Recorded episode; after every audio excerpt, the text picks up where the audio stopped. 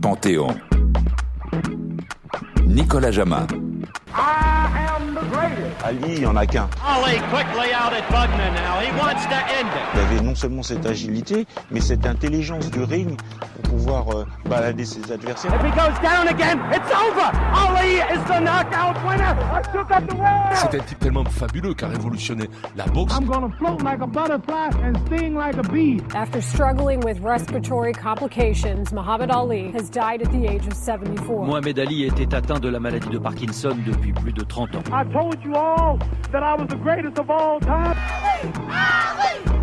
C'est l'histoire d'un gamin de Louisville, Kentucky, qui a marqué son sport, qui a marqué son temps. C'est l'histoire d'un boxeur qui dansait sur le ring, qui cognait avec ses jambes, comme le disait le chorégraphe Georges Balanchine. C'est l'histoire d'un homme noir qui a décidé de marcher tête haute dans un pays où il devait la baisser. C'est l'histoire de Cassius Clay et de Mohamed Ali. Avec Benoît Emmerman, auteur du livre Les combats de Muhammad Ali. Épisode 3, les combats de trop.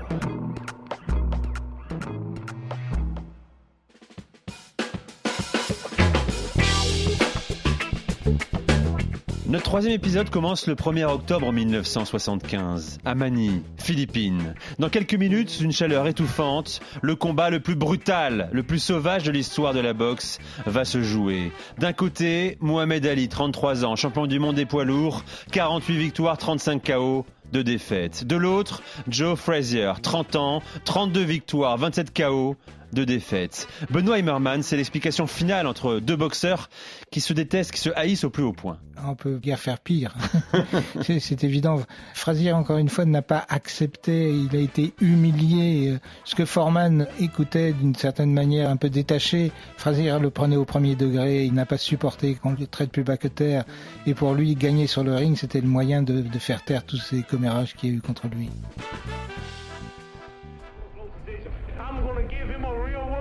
Et dès son arrivée face aux caméras, Ali en remet une couche. Après l'oncle Tom, il compare Frazier à un gorille. Il s'amuse devant les journalistes à cogner la figurine d'un singe et lâche une de ses plus célèbres répliques. In.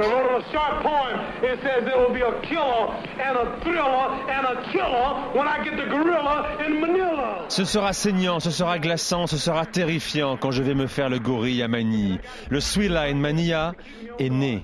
Il ajoute Joe Frazier est laid. On peut le sentir d'un autre pays. Que vont penser les gens de Manille en le voyant Que nous autres, les Noirs, sommes des animaux, ignorants, stupides et qui puent, conclut-il. Benoît, pourquoi va-t-il si loin, euh, Mohamed Ali? C'est de la pure méchanceté ou du spectacle, de la simple provocation? C'est de la stratégie, mais encore une fois, c'est ce qu'on appelle aller trop loin. Ça lui était sans doute utile à lui, personnellement. Il avait besoin de ça pour se stimuler, mais il se rendait pas compte à quel point il a blessé son adversaire, mais blessé vraiment à mort, je dirais. Et la violence du combat qui va suivre est à l'image de ces attaques. euh, Je veux dire, ils ont failli mourir tous les deux sur le ring. Frazier lui répond annonce qu'il va le broyer, qu'il va lui arracher le cœur. Son entraîneur explique qu'il est prêt à mourir sur le ring pour battre l'homme qu'il déteste le plus au monde.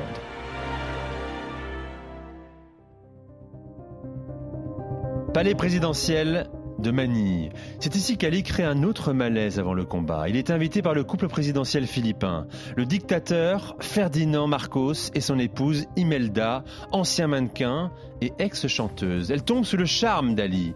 Séducteur, il lui glisse à l'oreille qu'il la trouve plus belle que sa femme qui l'a accompagnée. Sauf que celle qui est à ses côtés n'est pas sa femme, mais sa maîtresse. Elle s'appelle Véronica Porsche. Belinda, sa fidèle épouse, assiste à la scène devant la télévision. Outrée, elle prend l'avion pour Manille, s'en prend à son mari.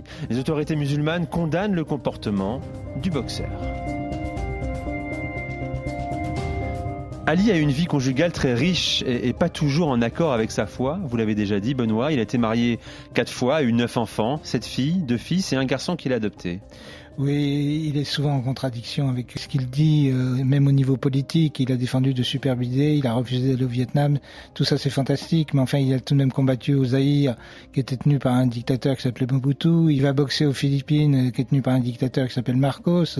Tout ça, c'est pas anodin non plus. Je crois que ses admirateurs ont balayé ce type de situation parce qu'il était un grand boxeur et parce qu'il a remporté des combats étonnants. Mais que ça soit dans sa vie privée ou même dans sa vie publique, il était souvent en contradiction avec Welcome to the thriller in Manila, Ali versus Frazier, for the most coveted sports award in the annals of mankind. Nous voilà donc à l'Araneta Coliseum de Quezon City, 1er octobre 1975.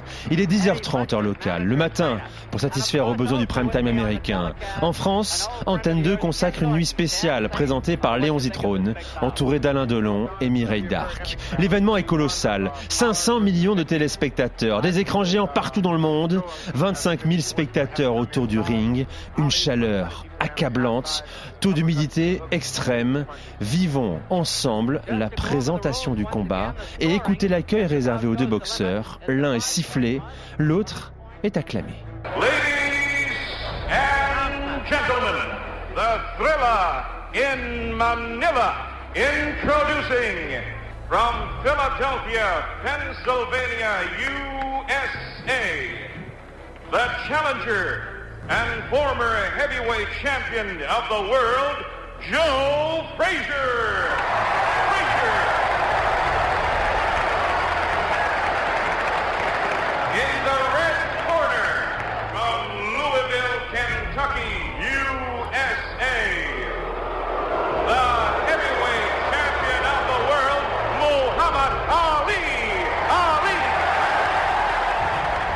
Frazier est ovationné, Ali est sifflé. Il s'en amuse et fait mine de pleurer avant de lancer un grand sourire. Ultime provocation. Le combat peut commencer. Il fait chaud, très chaud. Mais malgré ça, les premières minutes sont d'une intensité extrême.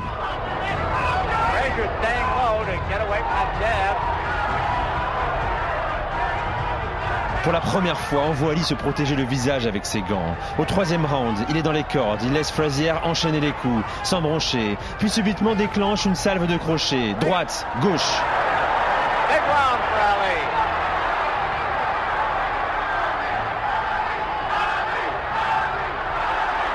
Le public hurle Ali, Ali. Les deux boxeurs se rendent coup pour coup. Le public crie Frazier, Frazier. Ali saigne du nez. Au huitième round, le combat est de plus en plus féroce. Les coups de plus en plus violents. Au treizième round, Ali avance, enchaîne les crochets, les uppercuts. Le protégeant de Frazier vole, mais il contre et touche Ali à son tour. Arrive la quatorzième reprise, l'un des rounds les plus connus de l'histoire de la boxe. L'œil de Frazier est presque fermé, son visage enflé. Ali a encore assez de lucidité pour taper.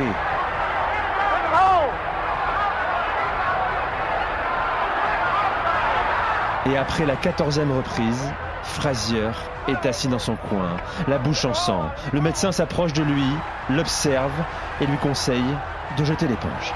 That was the biggest round of the fight for anybody. Frazier was within a punch or two of going down.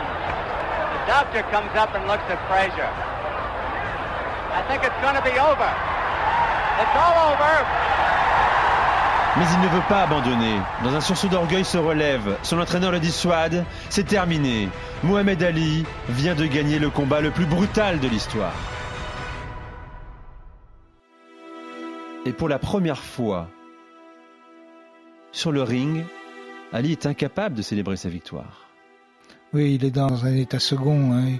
Il parlera même le lendemain, l'impression d'avoir des fils de fer barbelés dans la bouche. Euh, il n'est plus vraiment conscient. Ils ont été au bout de leurs efforts. Euh, On connaît Tyson pour les plus jeunes. Eh ben, vous mettez deux Tyson face à face, ça donne un combat. euh, C'est de la dynamique. C'est des limites de la boxe d'une certaine manière, mais c'est aussi pour ça que c'est un grand sport. C'est des hommes qui vont jusqu'au bout d'eux-mêmes. Euh, mais sans doute ce jour-là, est allé au-delà de ses capacités et il le paiera plus tard euh, au niveau de sa santé, c'est certain. Ce que vous avez vu aujourd'hui était une expérience proche de la mort. C'était plus dur que tous les autres combats parce que je frappais de toutes mes forces. Et il était toujours là. J'ai toujours su que c'était un grand, mais il est encore plus grand que je ne le pensais. C'est Ali qui prononce ces mots, difficilement, après le combat. Les deux boxeurs ont d'ailleurs fini à l'hôpital de Manille. Frazier dit plus tard Je lui ai foutu des coups qui auraient pu faire effondrer un immeuble, et il les a encaissés. C'est cette partie-là de l'homme que je respecte. C'est le seul hommage que Frazier rend à Ali. Scène restera tenace jusqu'au bout. Que fait Mohamed Ali après ce, ce combat dantesque? Il se pose des questions de savoir s'il va continuer. Euh, Frazier a raison. Euh, Frazier dira aussi plus tard euh, je marche, je parle, je suis vivant, lui il est mort. Ce combat, Frazier voulait absolument le gagner. Ali, encore une fois, va le payer très cher.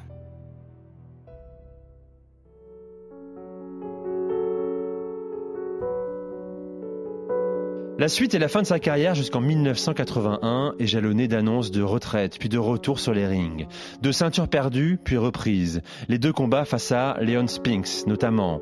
Vous écrivez, Benoît, des combats de trop, parce que dès 1977, un premier diagnostic révèle qu'il souffre déjà d'importants dysfonctionnements rénaux et sanguins, des problèmes de réflexe, de mémoire. Et beaucoup savaient, mais personne ne le disait. Pacheco, son médecin personnel, euh, dans ses mémoires plus tard, euh, parlera de ça, du fait euh, qu'il avait des antécédents assez rapides au niveau de la maladie. Évidemment qu'il a combattu trop souvent et qu'il a encaissé avec ses fameux bras ballants par rapport à, à d'autres boxeurs. Il a reçu beaucoup de coups. Mais il fallait de l'argent, toujours de l'argent. Il avait un nombre de sangsues autour de lui et c'est des millions de dollars. Il a été spolié plusieurs fois. Enfin, il fallait toujours organiser un combat de plus. C'est un peu le drame des boxeurs en général. Il y a très peu de boxeurs qui partent au sommet. Il serait parti au moment de Kinshasa, ça aurait été une merveilleuse histoire, mais pas une histoire de boxe. L'histoire de boxe veut qu'il y ait ces fameux combats de trop et Dieu sait qu'il en a fait. Et effectivement, en 1977, Ferdi Pacheco, son médecin historique, a, envoyé une lettre au clan du boxeur et à sa femme. Il écrit Voilà ce qui va se passer. Si Mohamed continue, il n'aura aucune chance de vivre une vie normale après sa carrière. Je n'ai pas eu de réponse, pas un mot. Ils savaient tous que j'avais raison.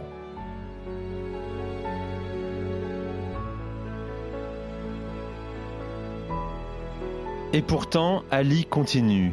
Pour encaisser un chèque de 8 millions de dollars, il convainc en octobre 1980 son sparring partner, Larry Holmes, de combattre contre lui à Las Vegas. Les images sont insupportables. Ali perd pied dès le troisième round. Holmes lui conjure d'arrêter.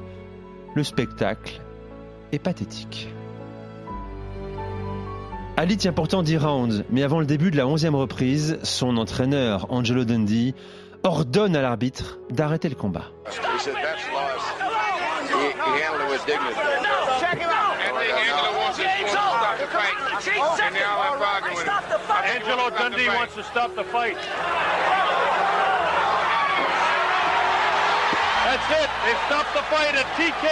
Et Ali s'incline.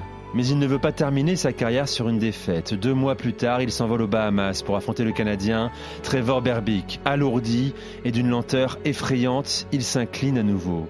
C'est le dernier combat de Mohamed Ali. À presque 40 ans, il tire le rideau sur une carrière exceptionnelle qu'il n'a pas su arrêter à temps.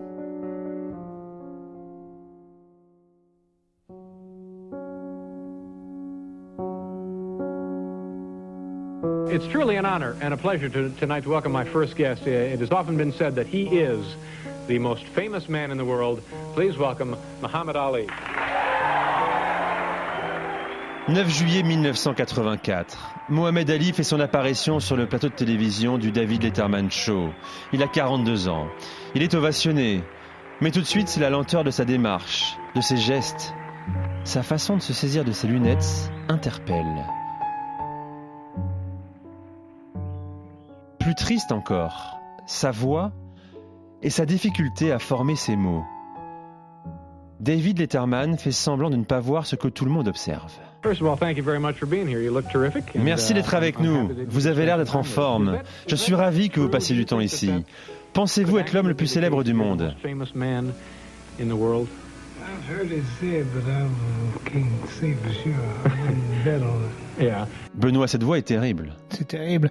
L'homme qui parlait le plus, l'homme qui parlait tout le temps, l'homme qui imposait sa, sa voix et ses aphorismes, ses blagues, etc., va devenir muet. Donc ça, dès 1984 et jusqu'à sa mort 2016, il restera célèbre en se taisant. C'est tout de même assez paradoxal. Et oui, c'est assez insupportable à entendre. Il refuse de faire un lien avec sa vie de boxeur. Pour lui, sa maladie est due à un accident de moto survenu en 1973 à Chicago. Je portais un casque, mais j'ai eu des douleurs dans la tête à partir de là, dit-il. Peu veulent croire à, cette excuse. Il est dans le, dans le, déni, le déni absolu. Il veut pas faire porter à la boxe la fatalité de sa maladie. Il aime trop ce sport, donc il se réfugie dans un argument qui ne tient pas. C'est une évidence que c'est la boxe qui l'a rendu comme ça et c'est irrémédiable. Mesdames et messieurs, la flamme olympique est sur le point d'entrer dans le stade. Ladies and gentlemen, the Olympic flame is about to enter the stadium. 19 juillet 1996, Centennial Stadium d'Atlanta. Cérémonie d'ouverture des Jeux Olympiques d'été. 100 000 spectateurs et des centaines de millions de téléspectateurs assistent au dernier passage de relais de la flamme quand dans un clair-obscur apparaît Mohamed Ali. C'est lui qui a été choisi pour allumer la vasque. La main tremblante, il se saisit de la torche, effectue un geste simple mais difficile pour un homme atteint de la maladie de Parkinson depuis 10 ans. Le monde est ému, c'est l'une des images les plus poignantes des Jeux olympiques c'est une sorte de renaissance. Euh, c'est le phénix qui renaît de ses cendres. Il faut lui concéder que c'est Clinton qui a eu l'idée. C'est pas Samaranch, c'est pas le CIO qui a eu l'idée de, lui confier ce fameux dernier relais ou en tout cas d'allumer la flamme. C'est bien Bill Clinton, le président des États-Unis, qui admirait la boxe et qui admirait Ali, qui a voulu cette image. Et là, n'oublions pas qu'il venait de traverser un purgatoire assez long de 6-7 ans. On parlait plus d'Ali. Euh, il avait disparu, il était aux oubliettes.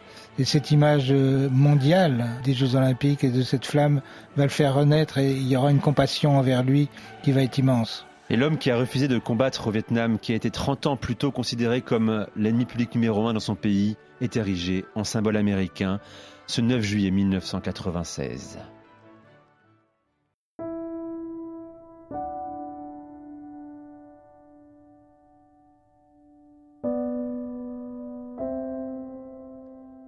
Vendredi 10 juin 2016, Louisville, Kentucky. 15 500 personnes sont réunies dans une salle de la ville pour le dernier hommage à Mohamed Ali. Sur la scène, pour l'éloge funèbre, se succèdent sa femme Léonie, le comédien américain Billy Crystal, l'ancien président Bill Clinton, la fille de Malcolm X, Atala Shabazz, le rabbin Michael Lerner et une jeune étudiante d'origine indienne du centre Mohamed Ali de Louisville, Natasha Munkour. Laissez-moi vous raconter l'histoire d'un homme. Un homme qui refusait de croire que la réalité est une imitation de l'impossible. Un homme qui a une fois à travers les pages de son livre, atteint et touché le cœur d'une fille de 8 ans, dont le propre reflet s'opposait à ceux qui ne peuvent pas voir au-delà de la couleur de sa peau. Mais au lieu de puiser dans la douleur de cette réalité déformée, elle a trouvé la force tout comme cet homme l'a fait quand il s'est tenu debout face à la pluie battante et a crié ⁇ Je suis la perturbation dans la mer de votre complaisance et je ne cesserai jamais de secouer vos vagues. So let me tell you a story about a man. His name is Muhammad Ali. He is the greatest of all time.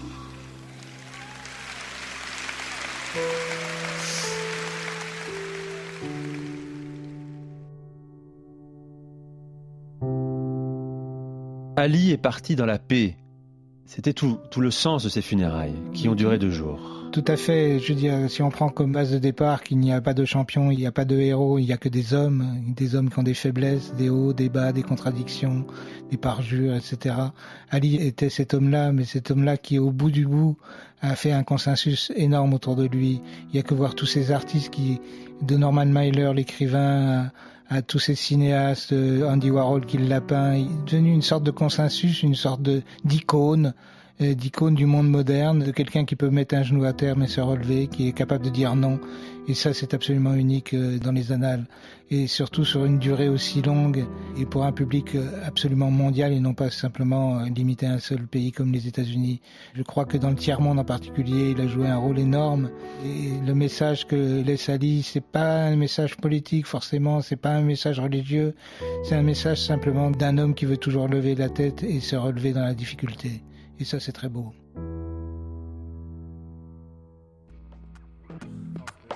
Merci Benoît Emmerman. Merci à vous. Merci beaucoup. C'était le Panthéon RMC Sport, un homme, une légende.